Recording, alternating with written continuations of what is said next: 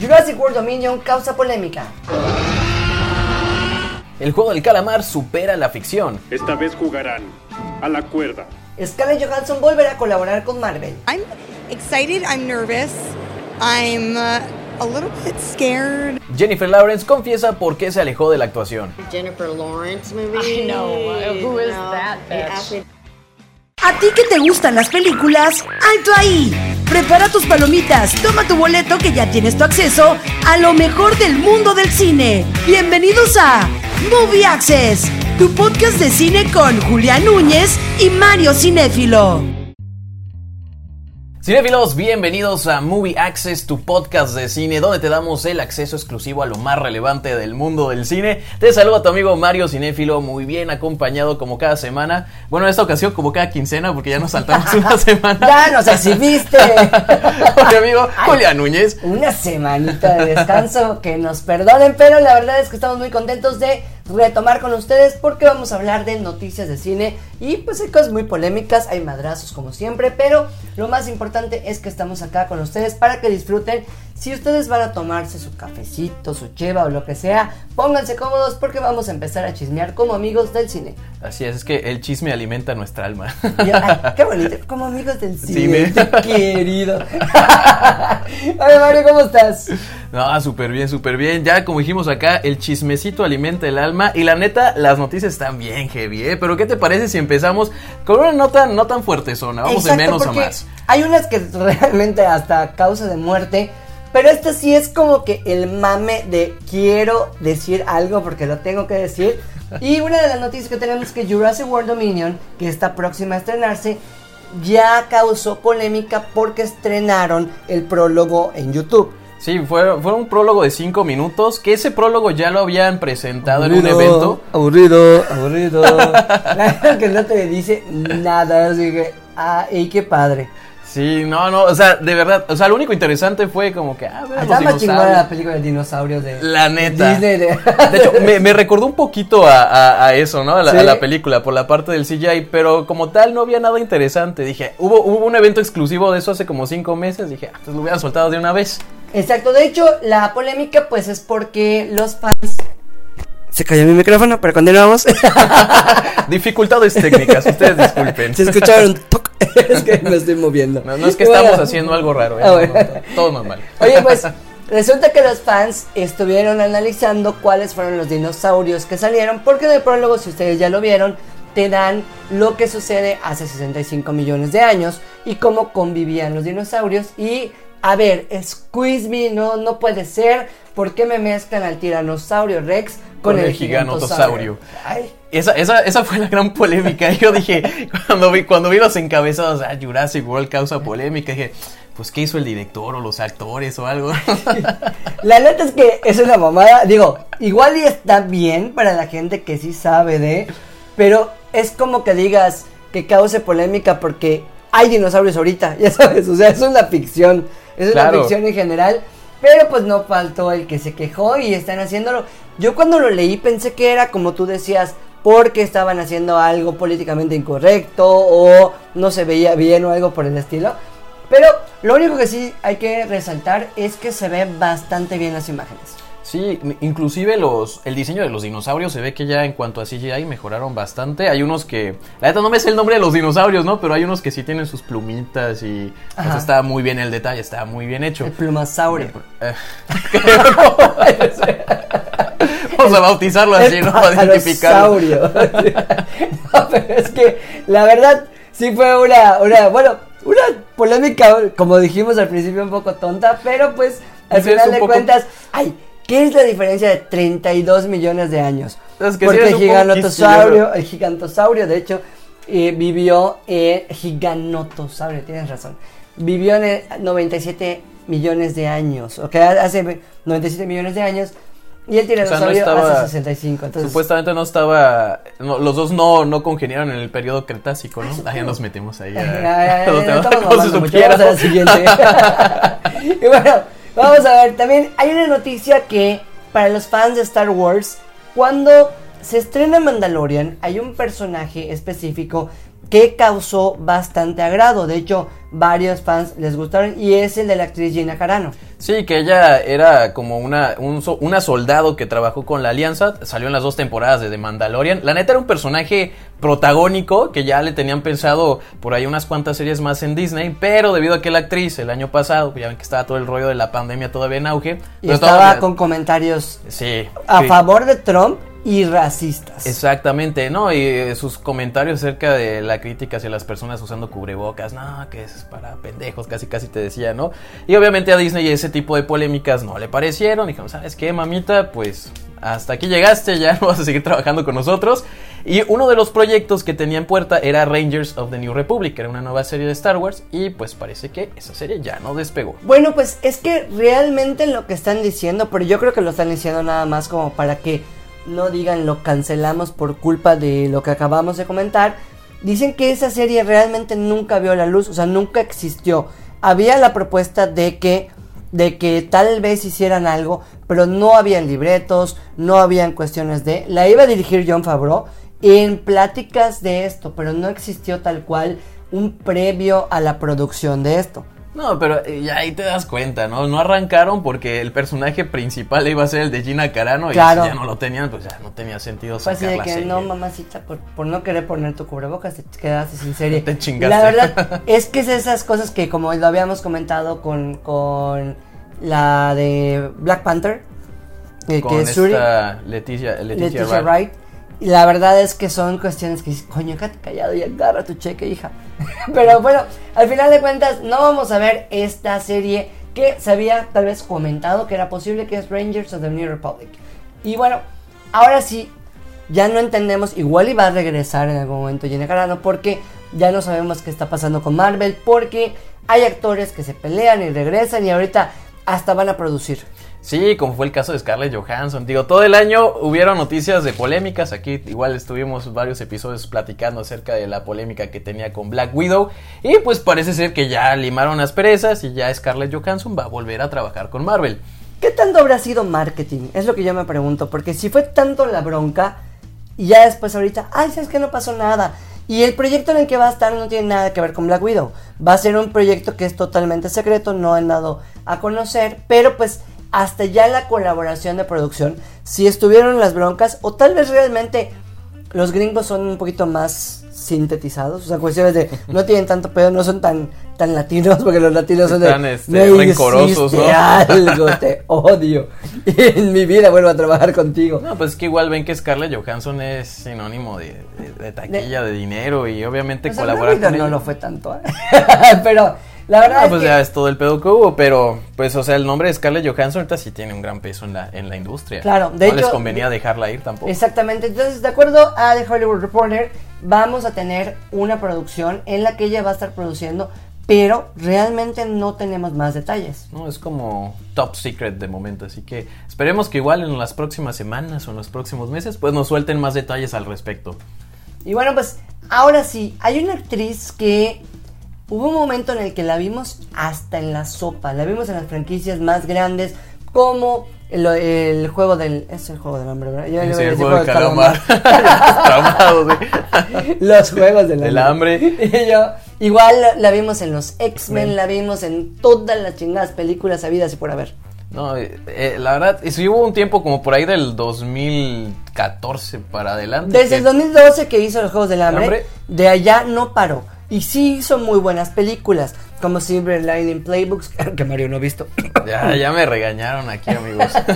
Pero también hubo películas que, ah, como que realmente ella salía ya por compromiso tal vez de, de contrato. como Dark Phoenix, en donde Mystique prácticamente ni siquiera la, la- la maquillaron bien. No, es que Y- ella ya lo dijo, que después de Apocalipsis ya no quería seguir con el personaje, pero por contrato estaba obligada. Y inclusive tú ves el detrás de cámara y solamente le pintaron la cara y las manos y está cubierta totalmente. Ni siquiera se transforma, nada, nada, nada. no quieren nada. Ya ves que la matan en la película también súper rápido, pues porque la actriz ya, ya estaba ya estaba fastidiada. madre. Y la verdad es que se reflejaba. Y bueno, la noticia es que Jennifer Lawrence se pues retiró de unos dos años. O sea, después de haber hecho tantas cosas. Dark Phoenix fue la última película en el que hizo, 2019. Y estamos hablando de que ella dice que estaba convencida de que el público ya se había cansado de verla. Y creo que es verdad. O sea, estamos fastidiados, estamos hasta la madre. a mí se me hace una muy buena actriz, pero ya Sí. había llegado al punto en el que hacía cosas que en las que dices, eh, qué padre, o sea, Sí, o sea, ya no, ya no era tanto que escogiera buenos proyectos, sino que ya nada más lo hacía por compromiso obligado. Y lo notabas, ¿no? También en su actuación, o sea, ya no le echaba tantas ganas como lo hizo en su momento, ¿no? Cuando empezó su carrera. Y bueno, ahorita, ya después de dos años, pues ya la vamos a poder ver en un nuevo proyecto ya precisamente en Netflix. Y la, está padre, ¿eh? Porque pues ya va a compartir créditos con otros actores como Timothy oye, Chalamet, con ay, otro que ya vemos. Meryl Streep, Leonardo DiCaprio, bueno, a Timothy Timothy Chalamet, ¿no? Chalamet, Vamos a hablar de los demás. Pero mira, es que a mí, por ejemplo, Jennifer Lawrence, te digo que sí me gusta. Por ejemplo, en Passengers me gustó mucho. En Silver Linings Playbook me gustó mucho. Y creo que también es válido que se den un respiro. Sí. O sea, se den un respiro. Nos pasa hasta a nosotros que no podemos respirar porque tenemos que pagar. tenemos Claro, que no pagar una renta. No tenemos ese chance. ¿no? Exactamente. Maldita sea. Pero suele pasar que, que se saturan de trabajo y tal vez llega un momento en el que ya ni siquiera ella lo estaba disfrutando. A mí me, me- me encantaba mucho al principio de, de- de su carrera. Era muy fresca. Tú ves las entrevistas que daba con Ellen DeGeneres y la ves ella es radiante. Hasta bromeaba y, o sea, e- ella también tiene un carisma muy, muy peculiar, pero ya la veías recientemente en entrevistas y muchos ya la tachaban como de sangrona, ¿no? Pero es que no es eso, ¿no? que, es igual que- tiene como que esa famita, ¿ah? O sea, Sí. tiene, tiene la famita de que, que es así de que "Ajá, ya no. Igual y tanta fama, pues sí te medio cambia. Como que sí te, te llega a fastidiar, hasta el, el punto, digo, nosotros no, no somos Y, es- famosos y es todavía, una de pero... las, es una, bueno, es una de las que Harvey Weinstein, sí, creo que estoy diciendo bien el nombre, Harvey Weinstein, sí. es el que la ponía hasta en la sopa. Y yo leí un comentario con, con- con la nota que, que estamos dando, que decían, pues es que sí, sí la vimos en las franquicias habidas y por haber, y la veíamos a fuerza. Entonces creo que sí es el momento en el que Jennifer Lawrence retoma de otra forma. Vamos a ver qué tal está esta película de Netflix. Así que, pues qué bueno que ya respiró la muchachita y ya está trabajando de nuevo. Sí, ahora sí que renaciendo como el ave fénix. Oye, y pues quien tal vez no renazca como el ave fénix, desafortunadamente no estoy burlando de eso, pero chinga, qué fea está la situación en Surcorea. No, y fíjate que, bueno, la, la serie del calamar fue una serie súper exitosa, pero siempre ha existido eh, este, esta polémica con Corea del Norte, porque es un país súper arraigado. No mames, parece cárcel allá adentro, porque no pueden, no, no, no pueden ver cualquier tipo de contenido, a no ser que el mismo presidente se los autorice. O sea, Surcorea es la creadora de, De El del juego juego del del calamar. calamar. y la controversia está con Corea del Norte porque hay una cuestión de que no se pueden filtrar ningún tipo de cuestiones audiovisuales, Sí, ni no puedes- siquiera en USB, ni siquiera algo que no esté autorizado por el O gobierno. sea, tú no puedes meter puede una entrar. película, un DVD o algo de otro Ni país. siquiera música. Nada, nada, que no esté autorizado por el mismo presidente, porque ahí creo que hasta pena capital. Y pues resulta que después del hit mundial del juego del calamar, un estudiante y en un, en un USB fue el que filtró la serie en Corea del Norte. Que la neta, incluso por la temática de la serie, porque la serie sí está fuerte, eh, pues como que le dio un plus, ¿no? A, a la condena que le dieron Claro. al, al chico al momento de, de ingresarlo. Y Aparte, bueno, tengo entendido que es condena de muerte. es condena de muerte, así es. No manches, es o que. sea, fue un. ¿Por qué traes? Para que vean eso, te vamos a matar. O sea, no chingues. Literalmente, que- como dijimos al principio, el podcast superó la ficción. Sí, es que, ay, es que sí está, si tú lo ves, eh, de hecho yo me vi un documental hace como un mes de cómo se vive, eh, bueno, cómo viven las personas en Corea del Norte, no manches, casi casi tienes que pedir permiso para salir de tu casa. Es que mira, la ley se llama Ley sobre la Eliminación del Pensamiento y la Cultura Reaccionarios, ¿ok?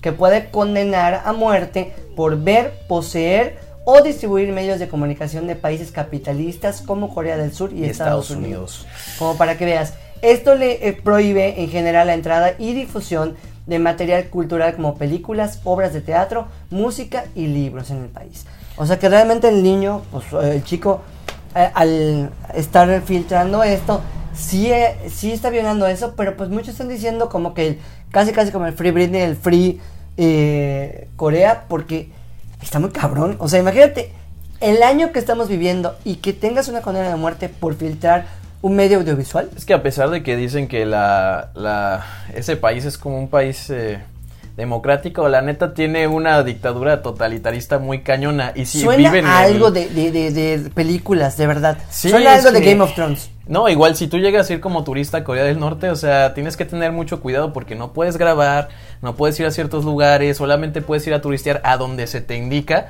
y y te sientes como un prisionero, que es lo que sienten los habitantes. Y mucho, por eso mucha gente de Corea del Norte intenta escapar y migrar hacia Corea del Sur. Y muchos no lo han logrado porque al momento de cruzar la, la frontera Sí, te los- cachan los militares y pues, ya valiste. Bueno, pues la verdad, desafortunadamente, esperemos que algo se pueda hacer por este chico porque ya es un eh, trending topic mundial.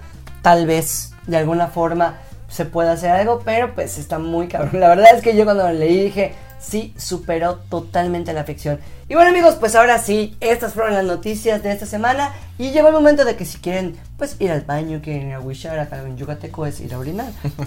o quieren hacer algo. fino. Vamos a darles tres segundos con la música que va a seguir a continuación. Hello? What's your name?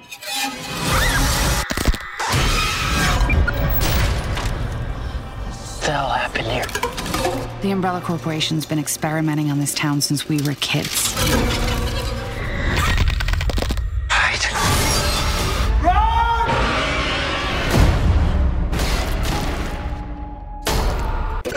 Y bueno, pues ya estamos de regreso. Espero que hayan sido muy rápidos.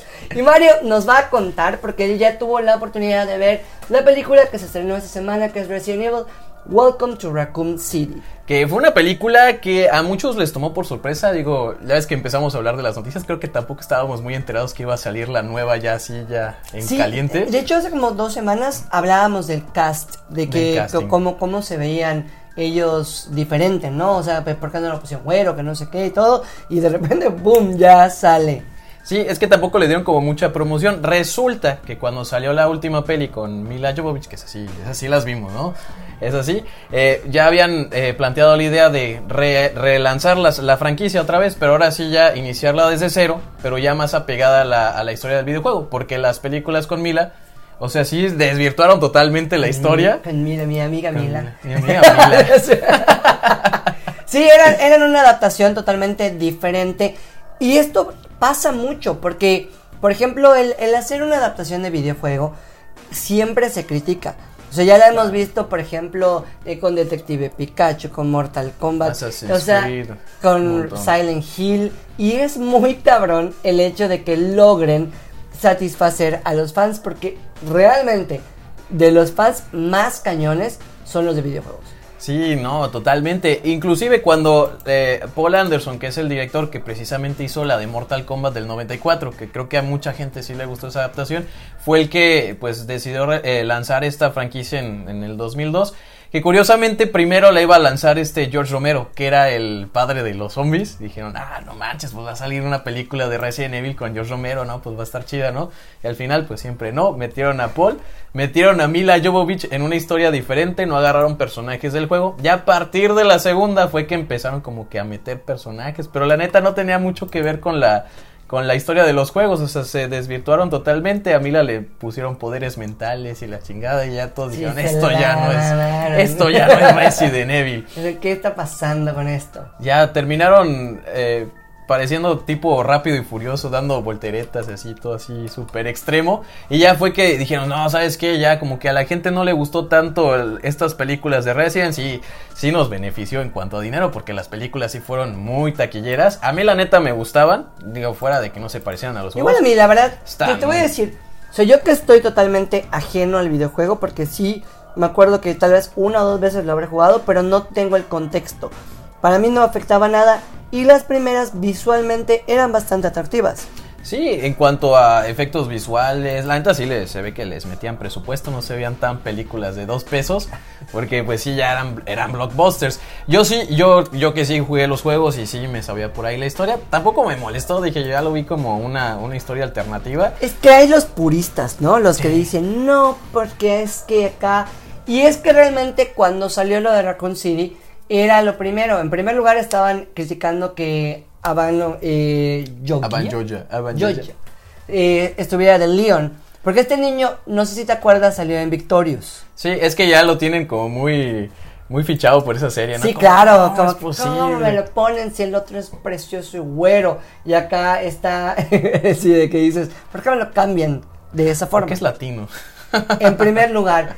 Y también hay varios, o sea, como que son actores que no son de gran renombre, pero sí son conocidos de alguna forma. Porque, por ejemplo, esta chica, Calle Escoldario, Esconderio, ella estuvo en Maze Runner. Maze Runner salió en Piratas del Caribe en la, en la última, salió en Skins, de ahí muchos muchos la conocieron en esa serie Y Tom británica. Hopper está en En Umbrella Umbrella Academy. Academy, que es el que hace de Wesker. La neta, o sea, la película, a diferencia de las de Mila, lo que trató de hacer es hacer una adaptación más fiel al videojuego. Y déjame decirte que sí lo logra, porque tiene muchísimas referencias al juego. Digo, yo que lo jugué, la neta sí me emocioné cuando vi que copiaron tal cual, ah, no sé, una escena en la mansión del primer juego, el departamento de policía del segundo juego.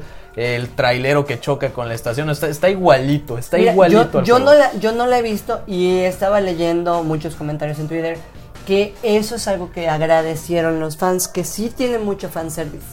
Sí, no, de, de- de hecho es que la película es un easter egg completo a los videojuegos, pero sí déjame decirte que en cuanto a historia, el como trató de abarcar muchísimo porque combina la historia de los primeros dos juegos, la neta yo la sentí súper rápida. No da desarrollo a los personajes, eh, nada más por hacer así como tan ofensivo, eh, pero Leon es un pendejo en la película, la verdad. Y sí hay... Sin broncas, Mario, Sí, es de no, tu la- podcast. porque es un pendejazo. Ajá. No, pues, es medio. Coño, dilo como debe ser.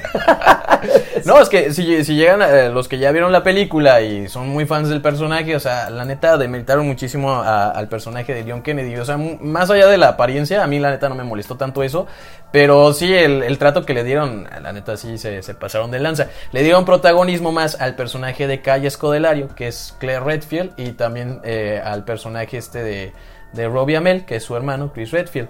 Hay otra, la, esta actriz Hannah John Kamen, que seguramente ya la ubicas porque salió en Ant-Man and the Wasp, que era la, el personaje de Ghost, que era la villana. Pues aquí la hace de Jill Valentine, otro personaje que no Está le muy dieron. guapa esa chava. Está muy guapa, Está sí. muy bonita. De Está hecho- rara, pero está. No es que las facciones, sus ojos, güey, no manches, o sea, los ojos están preciosos. ¿Cómo nos perdemos, verdad? y la gente está escuchando. Ajá, y la película. Primero, es que también podemos admirar la belleza. claro, claro, claro. claro. No, aquí hace de, de Jill Valentine, que bueno, en las películas anteriores al menos yo sentí que estaba bien adaptada, pero físicamente, ¿no? Acá el personaje no se parece tanto al del juego.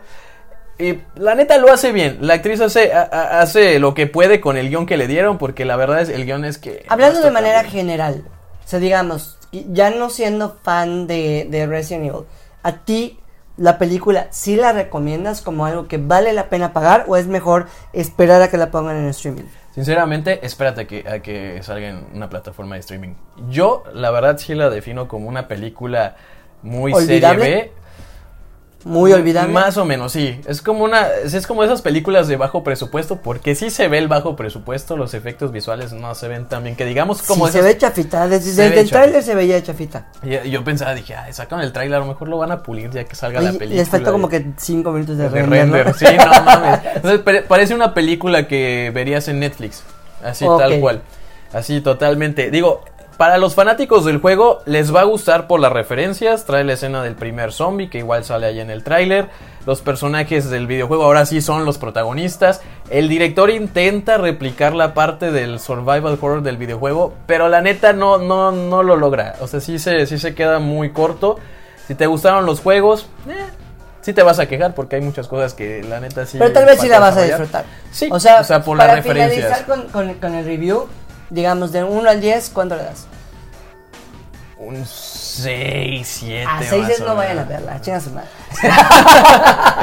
Es entretenida. Digo, yo la neta no les diría que vayan al cine y lo paguen. Si se esperan a que salga en Netflix, pues ahí. sí. Pues no creo que tarden mucho porque pues ahorita ya viste que inclusive Dune ya está en HBO Max. Hay muchas películas que a mes, dos meses ya están enseguidita. Así que si ustedes no quieren aventarse a pues a no ver una película tan de buena calidad, pues no vayan a ver Resident Evil, que es la de Raccoon City. Y amigos, creo que ya me dieron ganas de hacer un review de las adaptaciones de, videojuegos. ¿Te parece? Podemos hacer un top, ¿no? Como de las películas que ya salieron, ¿no? Hombre, va a salir un Exactamente. chingo de material de ahí. Oigan, pues un gustazo platicar nuevamente con todos ustedes. Esperemos que este podcast les haya gustado. Obviamente pues, vamos a preparar cosas para diciembre que sean alusivas a la temporada o los estrenos, porque ya igual ya se estrenó Hawkeye, ya igual estoy viendo Next, eh, Nexter. Dexter.